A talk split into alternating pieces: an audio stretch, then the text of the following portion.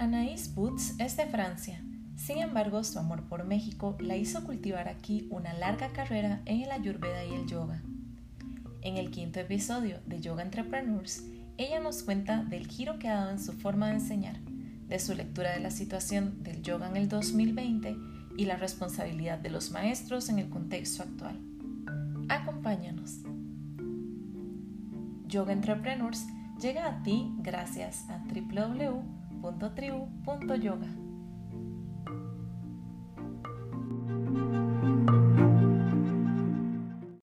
Hola.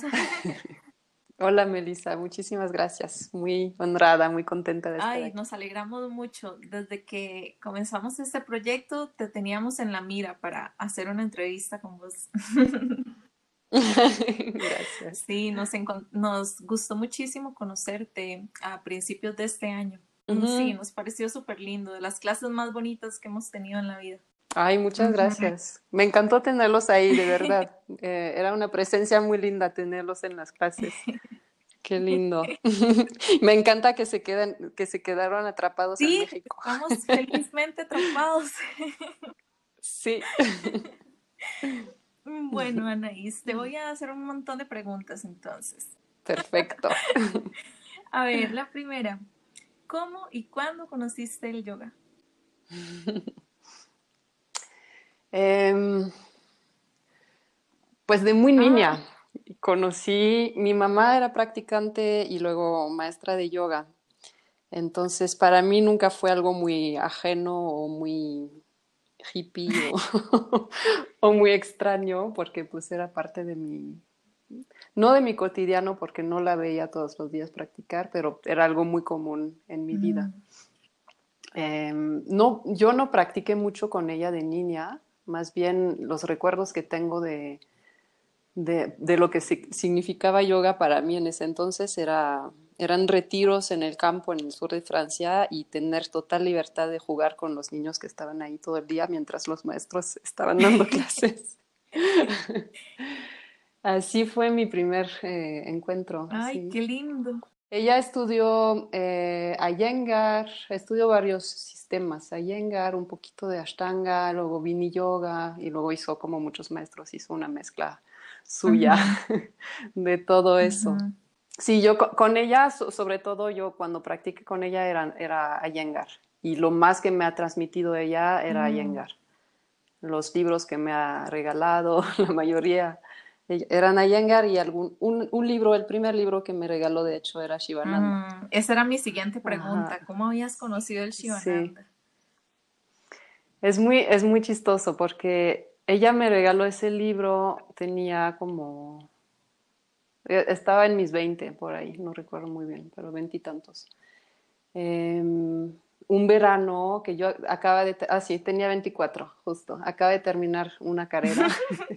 ¿Cuál? Y, estaba, la de danza, ah. acaba de terminar una, mi licenciatura en danza contemporánea, coreografía, y me fui a, la hice en Inglaterra y me fui a Francia este verano y estaba como un poco perdida porque no sabía qué iba a seguir en mi vida después de la carrera. Entonces me regaló ese libro y empecé a practicar diario a través del libro, nada más así siguiendo los pasos de la secuencia Shivananda.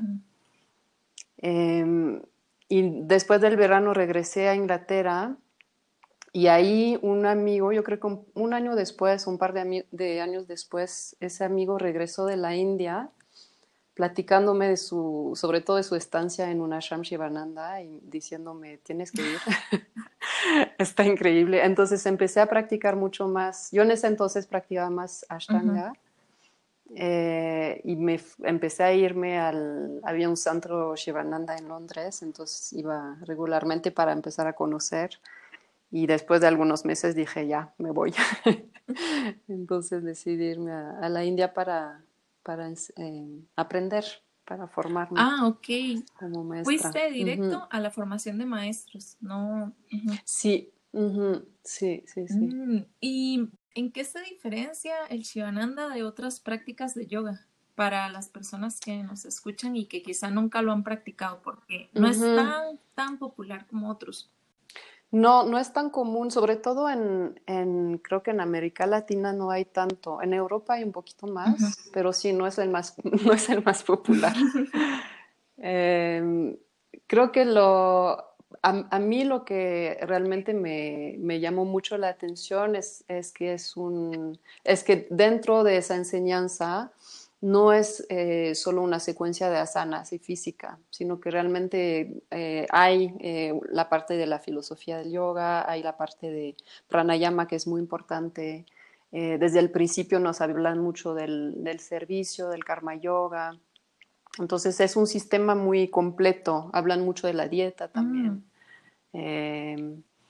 y sí, creo que a mí la parte que más me llamó la atención más allá de la, práctica física fue toda la importancia que da la enseñanza Shivananda a la filosofía y cómo llevarlo pues a, tu vida diaria, cómo realmente concretizar las enseñanzas.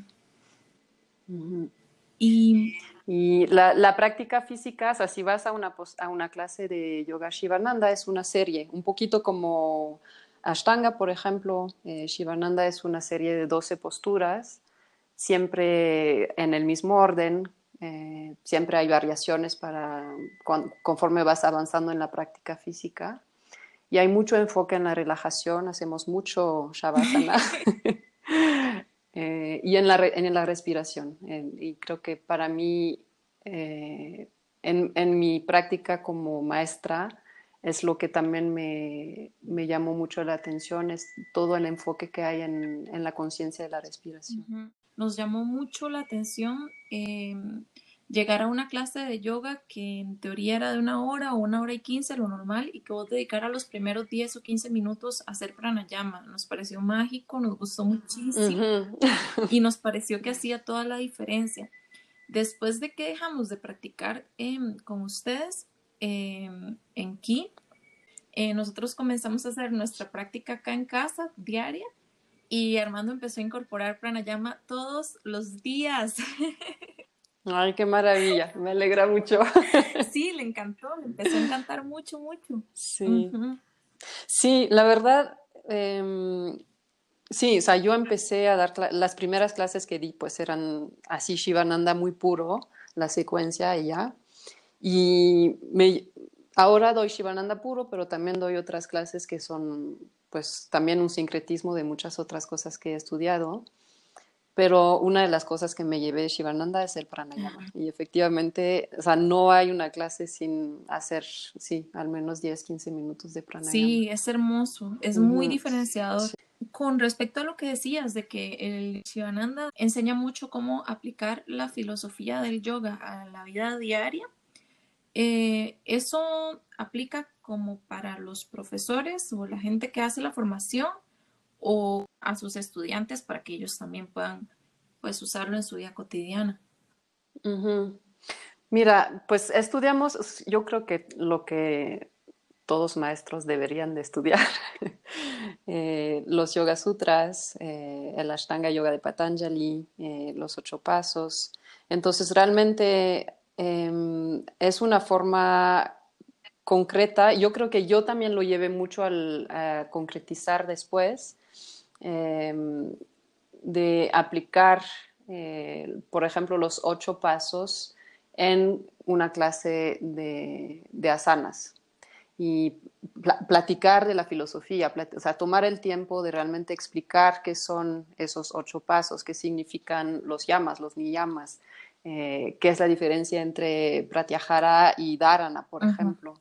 Eh, cómo, cómo, em, sí, cómo puedes llevar a cabo esos cinco llamas en tu vida cotidiana, qué, realmente significa eh, no lastimar, ¿Qué, qué, significa decir la verdad, qué significa em, estar al servicio de los demás. Hay muchas formas em, que traen desde la filosofía vedanta eh, y tratar de incorporarlo a través de una, clase de asanas, em, a través de, la palabra, a través de, platicar qué es eso, qué es eso, cómo lo aplicas en tu vida. Y en las meditaciones también, obviamente, como, o sea, como cada quien eh, llegando a su interior pueda em, ver por sí mismo qué es lo que significa em, la entrega, por ejemplo, Ishwara Pranidhana, qué significa eso para mí en mi cotidiano, en mi relación con los demás, no solo en mi práctica espiritual, pero en mi día a día, qué significa estar en, la entrega, en el servicio, así. ¿Vos crees en el tema de la Ashtanga y en particular de los llamas y ni llamas, que son conceptos cerrados o que uno puede moldearlos y ser como más abierto? Por ejemplo, con el ahimsa, que hay toda esa polémica con que si incluye comer carne o no comer carne, etcétera, ¿verdad? Yo creo que em, tal vez hay niveles, no, no, estoy segura de cómo contestar tu pregunta, pero creo que hay niveles en el entendimiento. Entonces, eh, si, por ejemplo, yo eh, no soy vegetariano, eh, pero entiendo el concepto de ahimsa, pues voy a empezar a aplicarlo en otras áreas de mi vida, en cómo no lastimar a, mi cuerpo en mi práctica de asanas, cómo no lastimar mi interior, eh, o sea, cómo estar consciente de cómo pongo juicio en mi propio ser o, buscar no lastimar a los demás, como por la palabra, por el pensamiento, por los, actos. Y yo creo que eso, conforme vamos eh, profundizando en el estudio, naturalmente nos lleva a eh, eh, modificar o profundizar también en ciertos aspectos que tal vez al principio como el lastimar a los animales que comemos no tenía tanta importancia.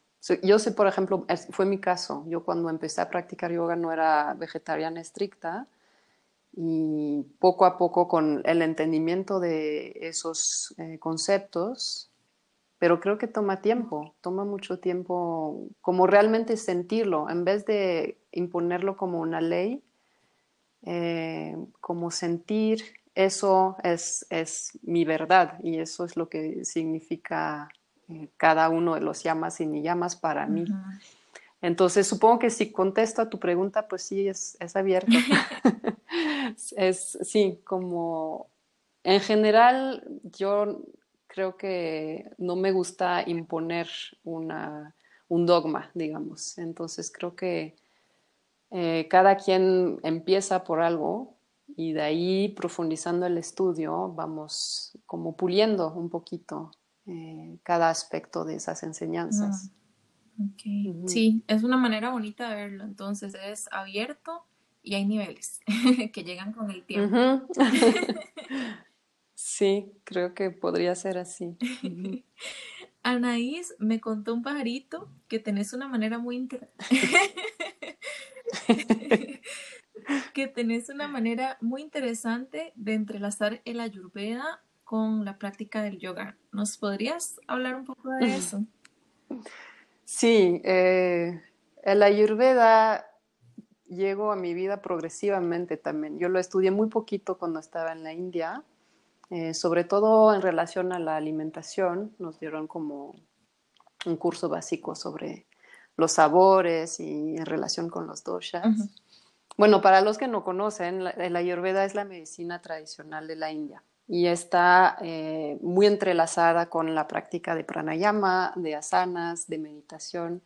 Es una, es una medicina, es una ciencia, pero también tiene eh, muchas rutinas eh, cotidianas que cada quien puede llevar a cabo a lo largo de su día para mantener la salud en el cuerpo y en la mente. Em, y volví a como sí, como toparme con, esa disciplina eh, aquí en México em, a través del masaje. Estudié masaje Abhyanga, que es, un, tipo de masaje ayurvédico con aceite caliente em, y con aceites esenciales, con aromaterapia, con hierbas. Y de ahí, pues, eh, seguí estudiando muchísimo eh, cómo integrar tanto el, el automasaje como todas esas rutinas Em, diarias que se llama dinacharya, que son prácticas que hacemos en la mañana y en la noche eh, para limpiar el cuerpo. Muchas de las prácticas tienen que ver con eh, purificar el cuerpo, entonces limpiar la lengua, limpiar la nariz, eh, hacer el automasaje con, con aceite. Em, hay muchas cosas. Em, y, y, para mí sí, como que ha sido una manera muy linda de como hacer continuidad de mi práctica en el tapete o en el, en el cojín de meditación, eh, llevarlo más en, en cualquier eh, acción de mi vida. Entonces, eh, también cocinar se volvió una, como una acción muy, mucho más consciente o donde uso mucho más los, los sabores para tal o tal padecimiento, sabiendo qué necesita mi cuerpo, qué necesita mi mente. Em, es muy bello el, el, Ayurveda porque es muy concreto y cada quien puede como sacar herramientas de, esa medicina y aplicarlo a su vida. Y es un elemento de autoconocimiento también muy profundo, porque también eh, para mí el Ayurveda no es, no es un dogma, sino realmente es, son herramientas que nos permiten eh, la autoobservación, eh, los doshas son los, los tres doshas, perdón, son eh, em, constituciones de nuestro cuerpo y nuestra mente. Entonces, una vez que conoces y entiendes los doshas adentro de tu cuerpo, adentro de tu, de tu personalidad también y cómo los cinco elementos se ven manifestados en tu, en tu cuerpo, eh, ya puedes entender que tal comida te va a caer bien o no te va a caer bien, que eh, necesitas tal o tal actividad para equilibrarte. Entonces, sí, es como un complemento muy, muy profundo y muy amplio de la práctica de asanas, de meditación, de pranayamas. Y luego puedes eh, complementar cuando, cuando entiendes tus necesidades a nivel de elementos, a nivel de los cinco elementos, eh, según tus necesidades puedes complementar eh, con tu práctica de asanas y hacer ciertas posturas eh, para equilibrar fuego, por ejemplo, ciertas, ciertos pranayamas que van a equilibrar el elemento aire o el espacio, y así como entrar más en entendimiento a nivel de elementos y de doshas, de también la práctica de pranayama y de, de asanas. Okay. Una pregunta, Anaís. ¿Existe la posibilidad de alguna forma uno sepa intuitivamente cuáles son las asanas que son convenientes, porque por ejemplo hay, mm, hay días en los que uno no quiere hacer cierto grupo de asanas y, y pues uno dice, ay no, se me está, seguramente estoy desbalanceado, se me está saliendo el cafa, que hoy no quiero hacer nada de chaturangas, por ejemplo existe esa posibilidad de que uno intuitivamente sepa qué es lo que le conviene o más bien es como su dosha dominante el que le está diciendo, ay, ahora es esto otro más rico. Yo creo que hay, los dos eh, y ahí es donde el elemento de autoconocimiento y autoobservación es, es clave, porque, em, por ejemplo, si no tienes capa en tu... Eh, dominante en tu dosha de nacimiento, pero tienes un desequilibrio, eh, lo más probable es que sí, vas a tener muchas letargia, no vas a querer levantarte, no vas a querer hacer eh, asanas. Y si no eh, tienes esa observación y ese conocimiento, pues puedes decir, ok, voy a escuchar mi cuerpo y nada más me voy a quedar en la cama. Y a veces, a veces es necesario. No digo que nunca deberíamos de hacer eso. Pero si siguen los días y sigues así, pues probablemente sí vas a agravar mucho más los elementos tierra y agua de capa. Entonces, si al contrario eh, estás un poquito más como consciente de eso, eh, tal vez tu cuerpo te va a decir, ok, me siento muy cansada, pero tal vez si empiezo un poquito a activarme, me va a sentir mejor. Entonces empiezo a hacer unos saludos al sol y de hecho sí, ya siento como más energía, entonces sigo. Entonces ahí em, yo creo que sí, eh, las, las dos son posibilidades. Y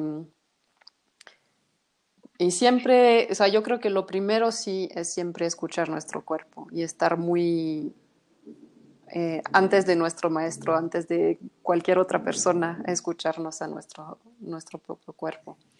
Em, y de ahí ver qué es, qué es lo que realmente necesito. Entonces, tal vez, tal vez hoy solo me voy a sentar a meditar un rato si estoy cansada y no quiero hacer asanas. Pues nada más me, me, siento a meditar y veo de dónde viene esa letargia, tal vez. Ok, gracias. y sí, pregunta. Dado ese contexto tan loco.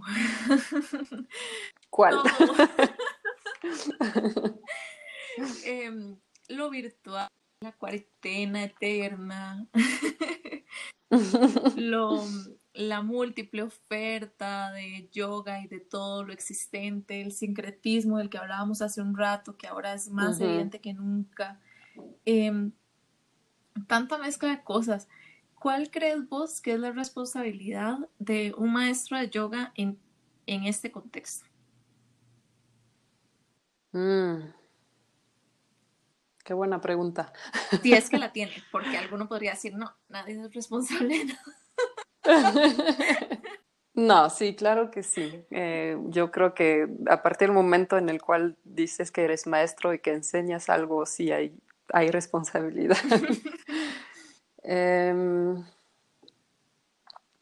yo, o sea, una de las cosas fundamentales, y creo que todos los maestros te van a decir lo mismo, pero es eh, no olvidar tu práctica y no olvidar em, por qué enseñas, cuál es la razón por la cual decidiste empezar a compartir esa práctica. Em, y enseñar desde nuestra experiencia.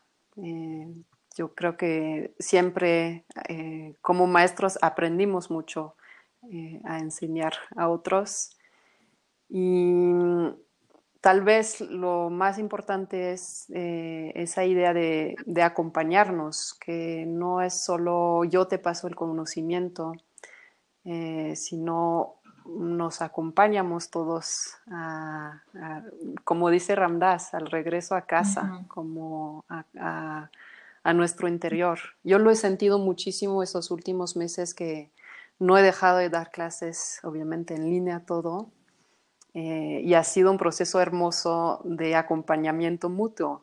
todos los días doy clases a las 9 de la mañana con un grupo súper fiel. y, la verdad, pues eh, yo he crecido muchísimo como, pues, como ser humano, como maestra, al, compartir la práctica con ellos. Em, entonces, sí, como acompañarnos y, y recordar que el, maestro pues está ahí para encender la luz, pero que luego la luz sigue en, los demás y que es una gran responsabilidad justamente eso, como saber guiar em, a través de las enseñanzas correctas para que las personas que están buscándote puedan crecer y puedan elevar su energía, elevar su conciencia eh, y a su vez transmitir eso con su familia, con sus amigos.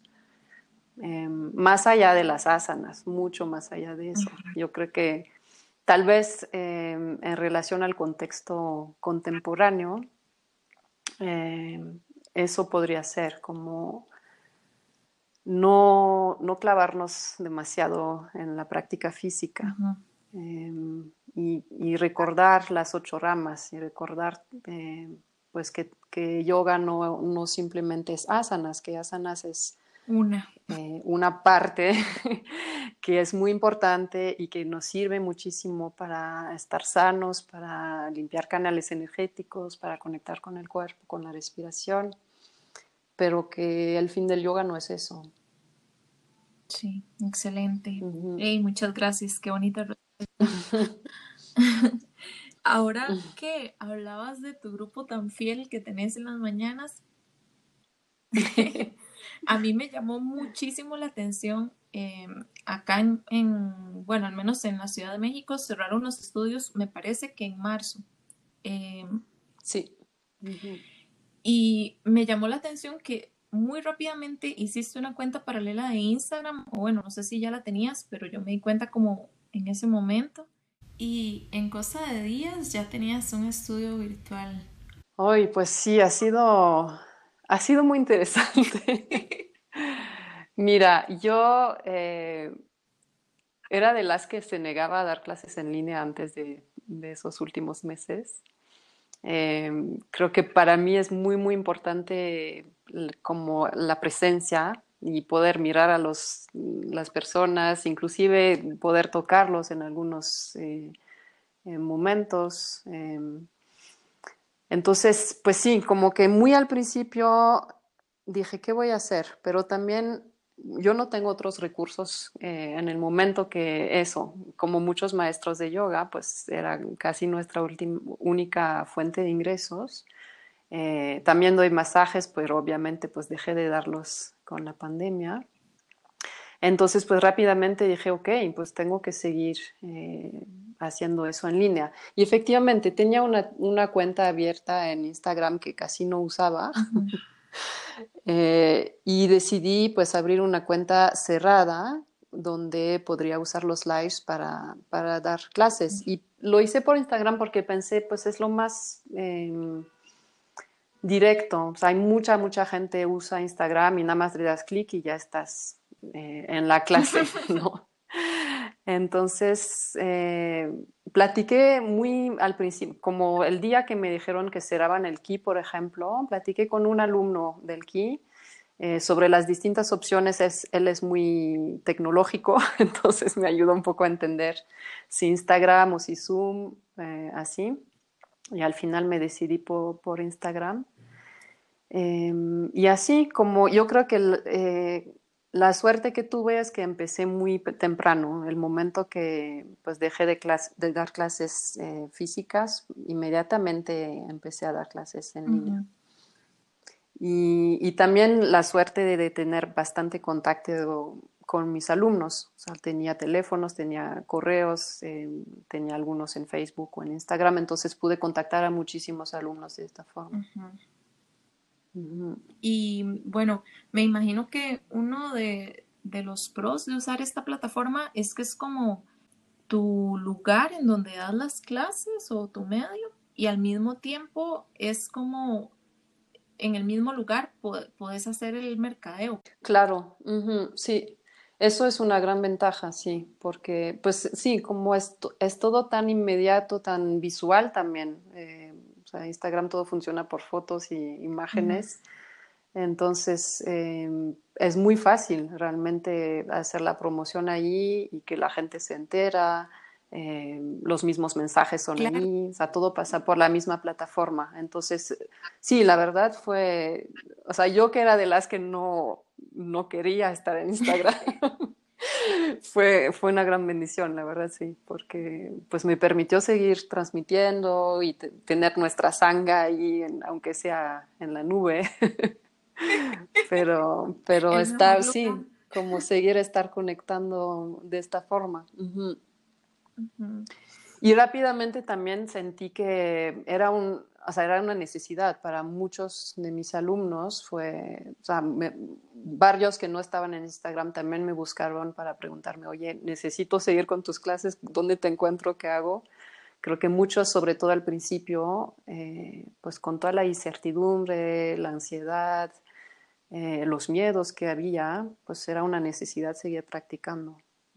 claro. ¿Y cómo hiciste con las personas que no usaban Instagram? ¿Se abrieron una cuenta para seguirte? O... Eh, algunos abrieron una cuenta y tengo eh, algunas clases por Zoom también. Ah, Entonces doy clases privadas por Zoom y un grupo así chiquito con, con gente también por Zoom. Eh, en Instagram lo que al principio me molestaba mucho es que obviamente no ves a tus alumnos. Claro. Entonces también eh, tuve que adaptar bastante mis, clases en función de eso. Em, y los grupos más chiquitos o las individuales, pues sí, decidí hacerlas por Zoom porque así podía ver y corregir y como estar un poquito más al pendiente más de las, de las asanas y corregir la alineación y así. Y otra desventaja del, Instagram es el tiempo, ¿verdad? Que es una hora exacta. Sí, pues lo que hago, como yo doy clases de una hora y media, cortamos a la hora y volvemos a, abrir una, un live. Ah. Entonces son dos videos por... Y luego los, los videos se quedan en esa cuenta. Entonces, sí, tengo una clase de una hora y media con un video de una hora y un video de 30 minutos. ¡Oh, wow! Sí. Y al, al principio era como un poco como torpe hacer eso, pero creo que ya todos nos acostumbramos y es muy rápido. Nada más se termina y picas otra vez y vuelves a empezar. Ay, qué loco. Entonces haces como toda la parte de, de, filosofía, digamos, en un pedacito y toda la parte de asana en otro pedacito. Pues, por ejemplo, depende. Eh, últimamente, las dos últimas semanas, he dado muchas meditaciones guiadas, entonces lo que hago es una hora de pranayama y asanas y luego la última media hora de meditación. Pero, por ejemplo, hubo eh, todas las semanas, supongo que sí viste que hicimos todo un estudio de, de, la, de los ocho, ocho pasos. Sí. Entonces, sí, ahí era como más o menos media hora de, de plática sobre la filosofía y luego pues terminábamos la media hora y luego eh, empezaba otra vez eh, un nuevo video para terminar. Ay, qué, qué creativa, me parece una. Sí, ha sido, ha sido mucho de, sí, de como encontrar soluciones y adaptarme y ver lo que más, como lo más fácil para los alumnos, sobre todo, ¿sabes? que, que haya lo menos pasos posibles para entrar en una clase. Claro. Y también porque hay mucha, pues hay mucha oferta, entonces sí, o sea, necesitamos como que las herramientas sean muy fáciles de, acceso y de, uso. Em, y, sobre, sí, yo tenía algunas eh, alumnas un poco más grandes o mayores que no usan redes sociales, casi no usan, o sea, poco computadora o teléfono. Y de plano, pues sí, algunas me dijeron, sabes que yo no, o sea, no puedo. Entonces, eh, algunas intentaron, pero no sé, sí, como que con, con, la pantalla no lograron como encontrarse sí, sí. en las clases. Y eso me da muchísima tristeza porque, pues sí, es ahí es perder practicantes. Sí, claro. Sí. Y bueno, pregunta, tomando en cuenta esto, que la interacción ahora es más limitada con, con las clases o sea, pues muchas veces no pueden ver los detalles de cierta postura, cómo están, ¿verdad? No sé, el, ángulo del tobillo, etcétera. Y obviamente los ajustes físicos ya no existen. Em, ¿Cuáles han sido como tus, tus toques mágicos? ¿Cuál ha sido el valor agregado que le has puesto a, las, a la clase para, para mejorar la experiencia de tus estudiantes? ¿Cómo sí, definitivamente la filosofía y eh, mucho más trabajo interior, meditación, eh, mudras. Hicimos un, estudio, sobre todo al principio, mucho de los mudras también. Pero sí, definitivamente, o sea, si de por sí mis clases de, de asanas no son, o sea, no son muy avanzadas, digamos, en el sentido que no hay posturas muy, muy complicadas y siempre doy variaciones para que todos los cuerpos puedan hacerlas. Pero sí, obviamente no pudiendo ver a mis alumnos, me enfoqué mucho más en la experiencia interna. Entonces, hablándoles mucho más de, de la filosofía del yoga eh, y luego guiando eh, la práctica de una forma mucho más meditativa, mucho más interna, Em, en las sensaciones y no tanto, hemos hablado mucho de, de, estar más en la no forma que en la forma, por ejemplo. Entonces, eh, habitar el cuerpo sin realmente que importa la postura en la cual estés, sino que por eso toda la práctica de, de, de pranayama al principio como que ya desde ahí conectas con algo que es mucho más sutil que simplemente sentir. Y no estoy diciendo que no es importante sentir los huesos y los músculos, pero creo que ya, em, o sobre todo en ese contexto, podemos entrar en, procesos mucho más profundos y que, que, realmente eran cosas que necesitábamos también con esa situación tan extraordinaria de la pandemia y de, del encierro. Em, como sí, como llevar la práctica de, asanas, pero desde, no sé, enfocada al miedo, por ejemplo, o enfocada al sufrimiento, o enfocada a la muerte, o enfocada en, el apego, el rechazo, eh, así, hemos trabajado ese tipo de temas. Que no son fáciles de tocar. ¿Cómo los ha recibido la gente? Pues muy bien, ¿eh? fíjate. Eh, creo que ha sido progresivo también. O sea, no es que desde el día uno les hablé de la muerte. Eh, aunque sí, creo que desde la semana dos, sí. Pero sí, como que eh, como muchos, pues ya son, no todos, la verdad he, tenido nuevos alumnos con quien tengo una relación virtual y, nos, nos, enviamos mensajes y no nos conocemos, pero ha sido muy lindo eso también, como conocer a gente de esta forma. Em, pero sí, creo que es gente que me conoce, entonces saben cómo yo llevo mis clases un poquito y yo como los conozco sé hasta dónde puedo eh, entrar o no en las prácticas.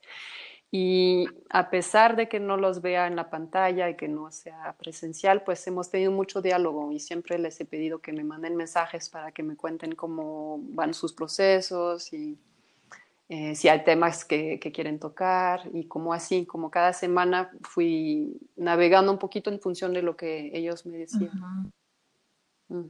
Pregunta, entonces, eh, esto es tricky. de alguna forma ¿podrías decir que ha sido más interesante o que te ha gustado más o que has llegado más profundo en experiencia de tus estudiantes ahora que, todos estamos como más abiertos a explorar cosas nuevas o siempre te quedas con, lo presencial? Porque al menos, bueno, a mí me pasó, yo di clases en varios años y yo sentía como que nunca se terminaba de redondear ese, ese momento para poder hablar de filosofía o para poder hablar de ciertas cosas. Y, y bueno, no, realmente no, cuando daba clases no tuve como esa oportunidad de profundizar tanto en eso. Pero yo veo que ahora eh, sí hay muchas personas que están explotando eh, esa parte del yoga y, la gente lo está recibiendo bien. Entonces, ¿Te ha gustado? ¿Te, gusta incluso más? ¿Qué sentís? Es muy interesante. Creo que es, hay un poco de los dos. Em, creo que por un lado eh, extraño muchísimo a la presencia. Claramente, extraño a poder eh, simplemente sentir eh, la práctica de varias personas en un, en un salón, en una shala. Em, y tener retroalimentación directa también con, o sea, no, no necesariamente con lo que me dicen, pero la, o sea, la vista, la intuición, es, es, muy distinto llevar una clase con gente enfrente de ti o simplemente con una pantalla. Em, pero eh, dicho eso, creo que yo como maestra he crecido muchísimo en esos últimos meses. O sea, me llevo muchísimo aprendizaje de, justamente cómo eh, incorporar esa parte que es muy difícil incorporar eh, la parte filosófica en, unas clases de una hora o una hora, y media de, asanas. Y creo que surgió, eh, justamente porque no los veía. Paradójicamente hay algo que se volvió súper íntimo, de que yo esté en mi casa, eh, en un lugar que conozco perfectamente, eh, que acabo de despertar y me siento a meditar y luego me siento a dar la clase entonces no hay como tanta ruptura entre mi esfera personal y la esfera maestra. Qué lindo. Donde camino para ir a dar una clase, ¿sabes? Entonces yo también me he abierto muchísimo a compartir mis procesos y creo que eso naturalmente me llevo a tomar mucha información de pues toda la filosofía del yoga eh, también muchas enseñanzas budistas y de, otras tradiciones, porque son cosas que a mí me sirven en esos momentos. Entonces, que tenía la urgencia de compartir, porque sí, como que desde esa esfera muy íntima se volvió algo que fue una transmisión a través de, las clases. Entonces, sí, definitivamente, em, para mí, en mi experiencia personal como maestra, creo que mi enseñanza ha, subido un escalón. ¿Sabes? Sí, es muy, o sea, estoy muy, muy agradecida por, eh, pues por la pandemia, porque sin eso, o sea, realmente, sin esa situación, ese contexto, no sé si hubiera logrado con tanta entrega entrar eh, en esos procesos muy profundos y compartirlos con, con mis alumnos de esta forma. Sí, ni ellos tampoco probablemente hubieran tenido el, interés o el tiempo, porque esa es otra bendición. En claro, claro. Porque creo yo que esto también es lo que decías, en una clase corta, en una clase de hora y media, es muy difícil como de abordar temas Em, que son que, se necesita una mentalidad específica o un estado específico para tener ganas de hablar de eso. Sí, pero también, sabes que yo creo que también es un, es un poco un cambio de chip, de pensar que, o sea, yo tuve que hacer ese cambio como maestra para decir, ok, eh, es una clase de una hora y media y mis alumnos, antes pensaba eso, y mis alumnos vienen para sudar, para hacer posturas, eh, necesitan que en su Shavasana sienten que hayan trabajado. Y luego, poco a poco, conforme empecé a introducir un poquito más de temas sobre filosofía, un poquito de meditación, y sentía que los alumnos, o sea, están eh, necesitan mucho más de eso y están mucho más curiosos sobre esos temas que sobre, ay, ¿cómo puedo hacer un paro de cabeza? Entonces también es como cambiar el chip y decir, ok, tal vez en una hora y media de clase solo habrá 45 minutos de asanas así puro y el resto pues será otra cosa, que también es yoga y también eh, es igual de importante o más en una práctica espiritual que solo hacer postura. Sí, claro, yo creo que quizá em, el, el, practicante occidental e incluso los profesores em, de yoga no habíamos tenido una oportunidad como esta para explorar todas las facetas, porque el yoga es una herramienta súper integral y estábamos quizás, eh, no voy a decir abusando del asma, aunque no sé si aplica, tal vez sí. Creo que sí. Pero en mi opinión, sí. Lo cierto es que sí teníamos en desuso em, esas otras partes, ¿verdad? Y por fin se nos, se nos presentó una situación en donde tuvimos que sacar esas herramientas del cajón y usarlas. Sí, mira, sabes, yo creo que, o sea, yo no quiero eh, despreciar las asanas tampoco, porque creo que la mayoría de nosotros en Occidente llegamos al yoga a través de la práctica de las asanas y a través del cuerpo. Y si no fuera por las asanas, creo que mucha menos gente se acercaría a toda la parte un poco más oculta o, más eh, fácil de acceso. Entonces, eh, el cuerpo y las asanas me parecen muy importantes. Y realmente o sea, yo creo que cualquier practicante en algún momento sí va a necesitar otras herramientas, porque la vida es dura y no, no resolvemos la crisis con, con, un parado de cabeza, no es suficiente. Entonces sí, o sea, sí necesariamente en algún momento buscas otras herramientas más profundas. Y no digo que las asanas no son profundas, pero o sea, hay formas de profundizarlas mucho más. Em, lo que eh, se me ocurrió ahora eh, que estabas platicando sobre la pandemia y eso, es que creo que em, siempre cuando vivimos eh, algún evento traumático o algún, algo muy fuerte a nivel emocional, o que entramos en la noche oscura del alma, como la llaman a veces, entramos en esas prácticas más profundas, que no son solo las asanas, pero ya entramos a tocar el alma y ya entramos a eh, tocar procesos mucho más profundos de como apertura de conciencia o liberación de conciencia. Y entonces se me ocurre que ahorita tal vez a nivel eh, de humanidad estamos en ese momento, que hemos He estado muchos años, sobre todo en Occidente, enfocados en las posturas, en el cuerpo, en las asanas. Y ahora vemos que pues el yoga es eso, pero es tantas otras cosas más que nos pueden ayudar a eh, vivir lo que estamos pasando ahora como humanidad, como eh, como seres humanos a nivel individual, pero también como colectivo. Entonces, tal vez por eso eh, hay mucho más enfoque en estos últimos meses en la parte filosófica y en, la meditación y en buscar herramientas que eh, no son solo de, tener un cuerpo sano y comer bien y dormir bien y así, pero eh, sí, se me ocurre eso. La verdad, em, en general yo soy alguien bastante optimista, pero sí he tenido en esos últimos meses también como episodios de un poco de em, desesperación o tristeza frente a las respuestas, porque no a nivel individual, pero sino a nivel eh, colectivo o a nivel de gobiernos o a nivel eh, de políticas sociales, em, como no sé qué tanto vamos a aprender de esos últimos meses. Sí. espero que sí, espero que sí, de verdad, pero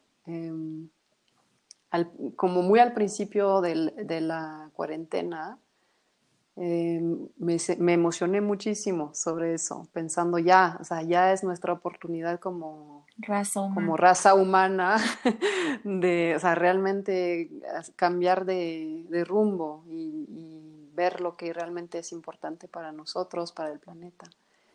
Y ahora tengo mis dudas. Bueno, pero también es parte de la evolución y también eh, todo está perfecto en este sentido. Sí, yo creo que sí. Y bueno, si no hemos cambiado como raza o si no hemos cambiado como colectivo últimamente, igual yo creo que faltan muchos meses todavía. Tenemos tiempo. Exactamente.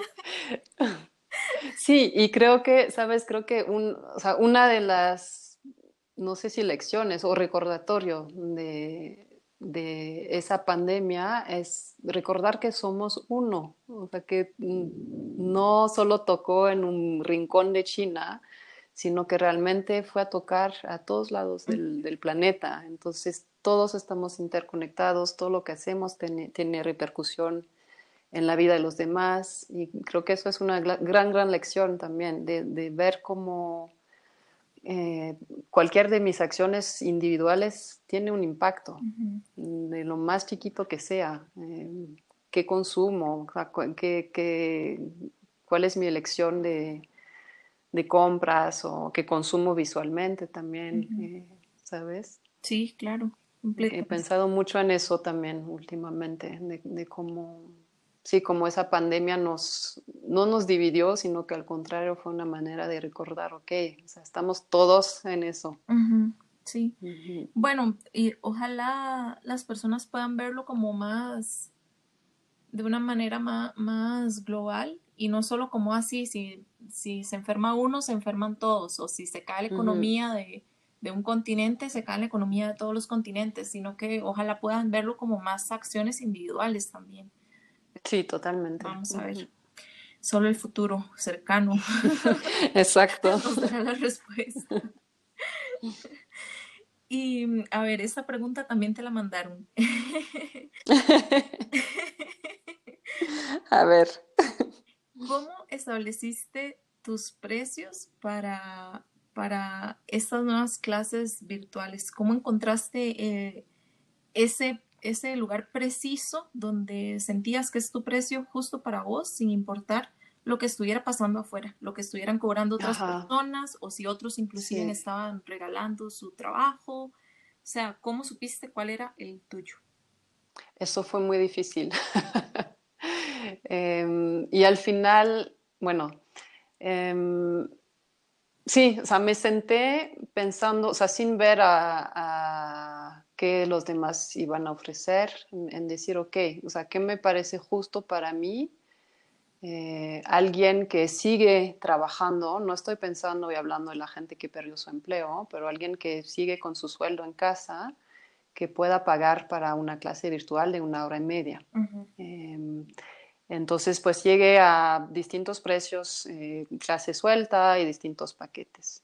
Y eso fue lo que ofrecí eh, en las clases en línea. Y sobre eso, pues obviamente em, he hecho un par de intercambios de, por ejemplo, una alumna que no podía pagar sus clases y su esposo desempleado, que es peluquero, vino a mi casa un día y me cortó el pelo. Entonces también he estado muy abierta eh, a eso, pero sin, o sea, creo que cobrar para eh, mi trabajo y darle su valor a mi trabajo era muy importante para seguir yo eh, cómoda, en, porque sí es trabajo, o sea, es dar clase todos los días, varios, varias veces al día entonces, para mí sigue siendo un trabajo y sigue siendo mucho estudio detrás de eso y preparación. Em, no se me fue ahora. este, bueno, de, hablando de que, de que sí, es un trabajo definitivamente. Ayer, ayer tuve otra entrevista, o antier creo, eh, con una amiga de Costa Rica que me decía que ella incluso siente que es más trabajo ahora que ha tenido que, mm. que de alguna forma es como aprender sí, claro. Eh, en buscar formas de eso, de incrementar la, de mejorar la experiencia de los estudiantes, de administrar todo de otra forma. Sí, en eso es muchísimo trabajo. Tiene toda la razón. Dice también el tema de que eh, para ella uno de los valores agregados eh, ha sido crear playlists en Spotify y la gente pueda escucharlos mientras... Ay, qué lindo. Y entonces eh, todos están con el mismo playlist, pero bueno, crear un playlist implica escuchar muchas canciones. Sí, sí.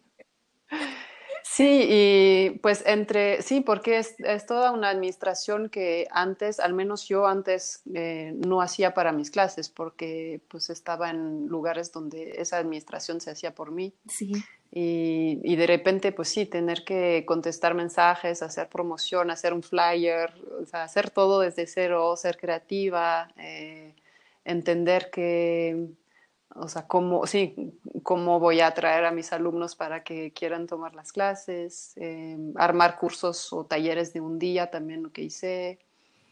Em, sí, fue, en ese sentido fue, fue, muchísimo trabajo y fue, sobre todo la parte de pantalla, para mí fue muy agotador porque no estaba muy acostumbrada a pasar tanto tiempo enfrente de una pantalla. Entonces, sí tuve momentos de ya no puedo más, ¿cómo, voy a hacer? Em, eh, porque sí, es, es, mucho más la parte de administración que de estudio, de preparar las clases, de dar las clases, eso sí.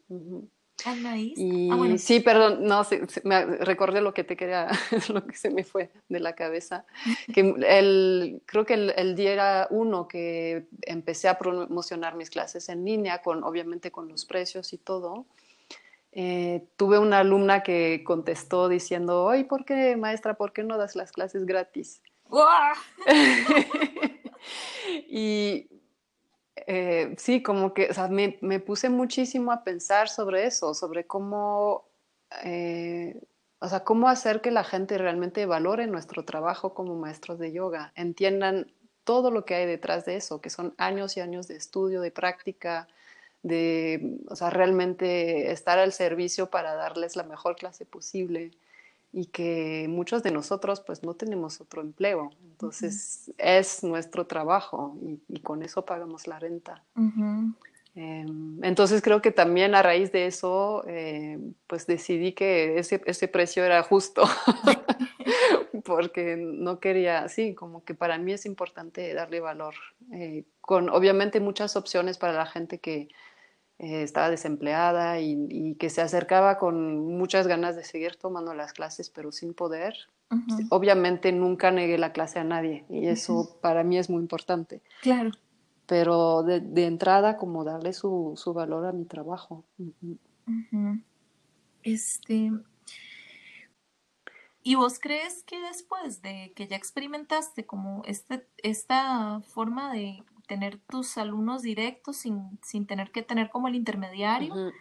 Eh, ¿Crees que aunque ahora en los estudios vas a querer volver a dar clases en estudio o vas a preferir tener tu grupo y sí, estudio en Lo he pensado y creo que o sea, a la, la, donde he llegado hasta ahora es que quiero dar menos horas en los estudios y tal vez hacer mitad de mitad. Y tal vez, o sea, de todas formas era, antes de la pandemia tenía, tenía ganas de encontrar la forma de dar menos clases. Entonces creo que, o sea, ahorita estoy desarrollando mucho también un negocio de dotera de aceites esenciales que también me está pues dando un poquito de dinero al mes. Entonces con eso y dando menos clases y tal vez teniendo algunas clases en línea, creo que podría ser una buena fórmula para mí después. Pero no, no quiero dejar mis alumnos. Estoy ah. súper apegada a mis alumnos de antes, ¿sabes? Como los grupos y la energía de un grupo en vivo no es, o sea, no puedes compararlo. Es tan lindo como tener esa comunidad también de vernos cada semana y, ¿sabes? No es lo mismo, no es lo mismo en línea, para nada. ¿Qué te hace diferente como maestra de yoga? ¿Cuál es tu superpoder? ¿Cómo mantuviste a tu tribu junta, a tu sangha unida con vos y, creyendo, creyendo que, en medio de toda esta locura era, era importante seguir practicando? ¿Qué sentís vos que es esa magia que tenés? Pues em,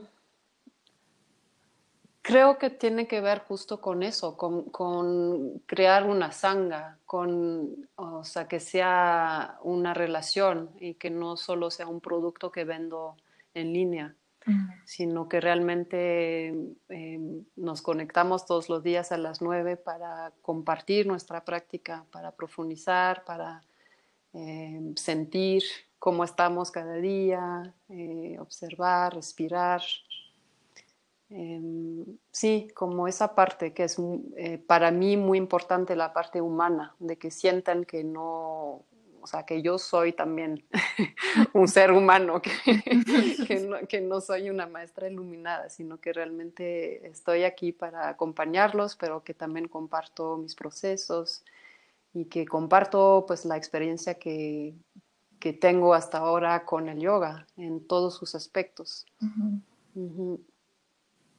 ¿Cuántos años tenés de practicar, Anaís, o de estar en yoga como maestra? De, como maestra me formé en el 2007, entonces 13 años, y de practicar pues como 20.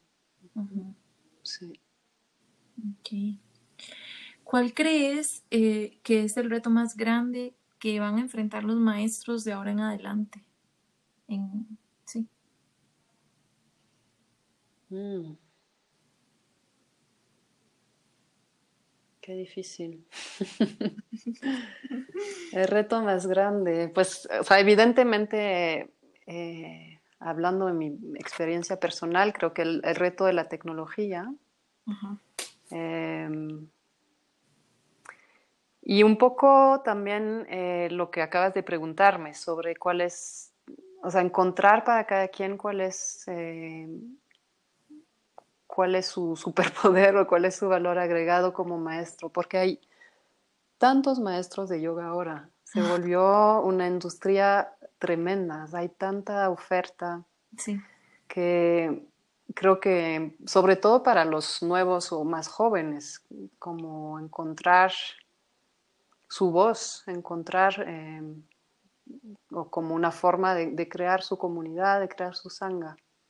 Y confío mucho que cada quien lo pueda hacer, porque creo que aunque haya muchos maestros, pues habrá más y más alumnos. Entonces estoy segura que hay forma de hacerlo. Pero sí es, yo creo que como nuevos maestros puede ser un poco como retador eh, buscar eh, por dónde encontrar su voz y por dónde crear esa sanga. Si pudieras dar tres consejos a los profesores de yoga, ¿cuáles serían esos tres? Mm, es uno que ya he mencionado, pero creo que es fundamental. Nunca dejar tu práctica antes de nada, o sea, seguir practicando. Y es, es retador. Eh, yo lo he visto, o sea, que llevo muchos años practicando y dando clases y creo que todos los maestros lo viven. Hay momentos que, que, no quieres practicar. Entonces, em, aunque sea sentarse a meditar cinco minutos, aunque sea eh, hacer un poco de pranayama. No digo eh, practicar dos horas diario, pero que haya esa constancia y esa, eso que nos conecta con la fuente, que nos conecta con, con la luz, con la devoción también. Entonces eso sería uno. Eh, ¿Cómo era la pregunta exactamente? Eso, tres consejos. Eh, para los maestros. Para los maestros. Mm, otra, yo creo, bueno, sí, eh, cuidar las trampas del ego mm. o de la mente. Como creo que conforme eh, crecemos como maestro, o como más bien conforme crece nuestra comunidad de alumnos, eh, el ego se la cree muy fácilmente y, podemos como perder un poquito de rumbo o pensar que ya lo hemos entendido todo, que tenemos todas las respuestas. Eh, entonces, sí, como que estar muy atentos ahí, sobre todo en, el ámbito laboral con los alumnos y las alumnas, Em, mantener la humildad y recordar de dónde venimos y, que somos, aunque somos maestros y tenemos mucho por enseñar, pues seguimos eh, seres humanos. Entonces, el, ego siempre está. Entonces, sí, como cuidar eso. Y un tercer consejo Yo creo que eso me lo va a dar a mí misma también. Como em, aprender a descansar o aprender a no ser productivos todo el tiempo. Porque creo que, eh, al menos en mi caso, como justo hablabas de la responsabilidad del maestro, y yo siento mucha responsabilidad siempre eh, de hacerlo mejor para mis alumnos, de estudiar mucho, de preparar muy bien, de, hacer mi práctica. Eh, pero también creo que a veces eh, es bueno como, ok, no necesito estar productiva todo el tiempo, o, no o a veces está bien si no contesto, simplemente contesto mensajes, porque tengo alumnos que me escriben todos los días. Y los amo y amo poder estar ahí, contestar y como guiarlos, pero también como saber yo, no como maestra, sino como mujer, ser humano, en cualquier momento decir, ok, ahorita va a pasar dos días que ya me desconecto, me voy y descanso. Y saber cómo tomar esas pausas para restaurarnos. Y también porque eh, puede ser muy... Em, eh, puede vaciarnos mucho eh, la enseñanza si no tomamos esas pausas. Yo lo he visto muchas veces en, mi experiencia de enseñar, como cuando paso mucho tiempo, eh, como ahorita, ahorita estoy en ese momento, también por eso yo creo que lo estoy mencionando, como he pasado cuatro meses sin parar, estando muy, muy presente y estudiando mucho para mis alumnos. Creo que hay momentos también donde es importante escuchar el cuerpo y decir, ok, ahorita es tiempo de resguardarme en mi cueva, aunque sea dos días o una semana, y regresar con más fuerza también. Entonces, sí, como que saber restaurar nuestra energía.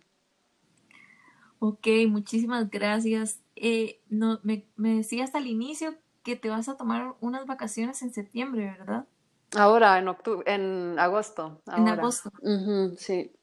Sí, decidí, hace unos días, decidí que me iba a ir a visitar a mis, a mis familias en Francia. ¡Ay, qué chiva! Sí, como se, se, puede viajar, hasta ahora sí hay manera, entonces pues decidí como tomar un poco de riesgo y irme a, a estar un tiempo con ellos, que no los he visto en un año, un poco más de un año, entonces me urge sentirlos. Claro, sí. Y en esos días entonces no vas a dar clases ni nada. Pues mira, en eso estoy. de, o sea, sí, quiero tomar al menos una semana de, de, desconectarme. Y pues justamente una de las ventajas de, de dar clases en línea es que podría seguir desde allá. Entonces, eh, sí me voy a dar esa posibilidad. Todavía no he decidido muy bien, pero pues es una gran oportunidad poder seguir trabajando estando en otro lugar, en otro continente. Sí, claro. De hecho, bueno, no sé qué tan incómodo te va a quedar por la hora, pero, pero es algo que muchas personas ansiaban y ahora tenemos la posibilidad de hacerlo, viajar y trabajar al mismo tiempo. Exacto. sí, yo creo que muchos, muchos maestros se fueron de la ciudad cuando vieron que eso iba para largo y se fueron a, no sé, a Tepozo, a Valle de Bravo y a estar en el campo y siguiendo dando clases. También otra cosa muy linda es que yo reconecté con alumnas que tenía hace años aquí en la Ciudad de México y que se fueron de la ciudad y que pues ahora pudieron tomar mis clases nuevamente. Entonces eso fue muy lindo eso.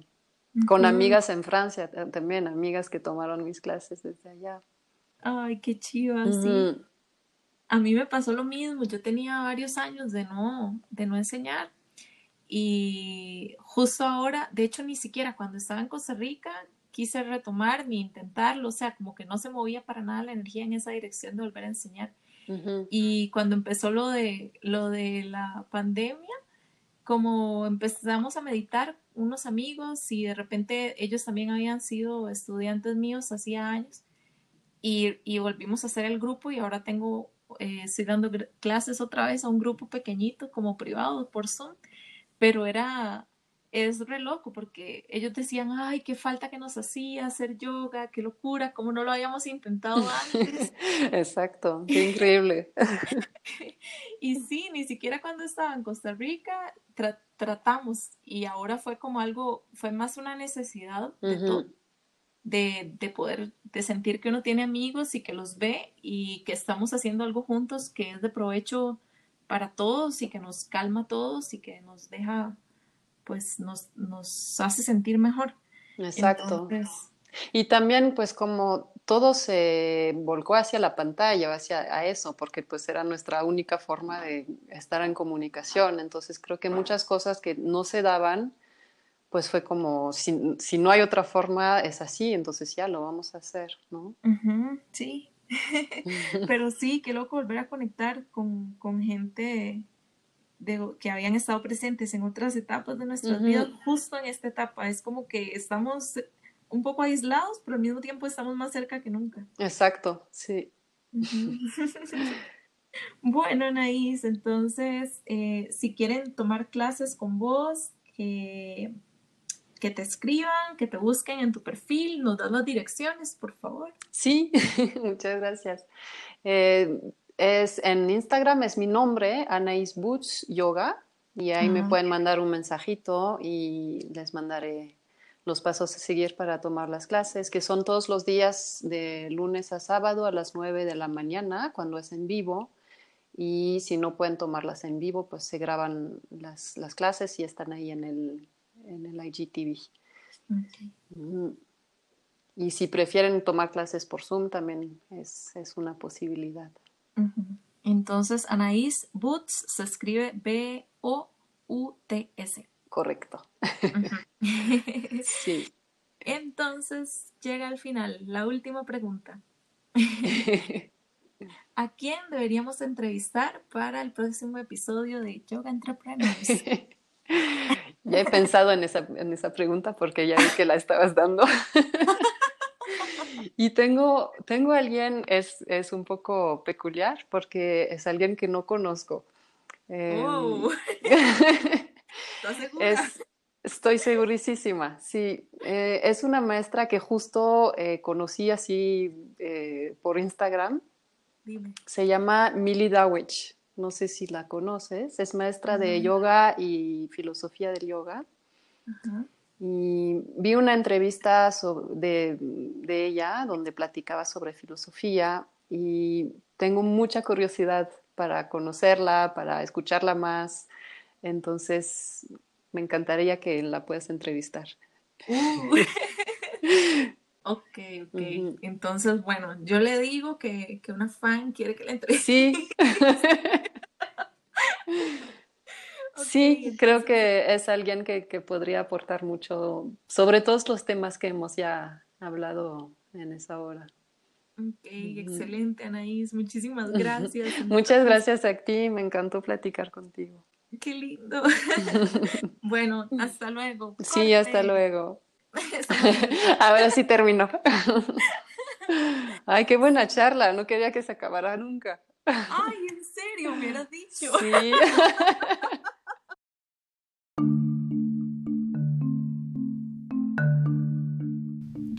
Es producido por tribu.yoga.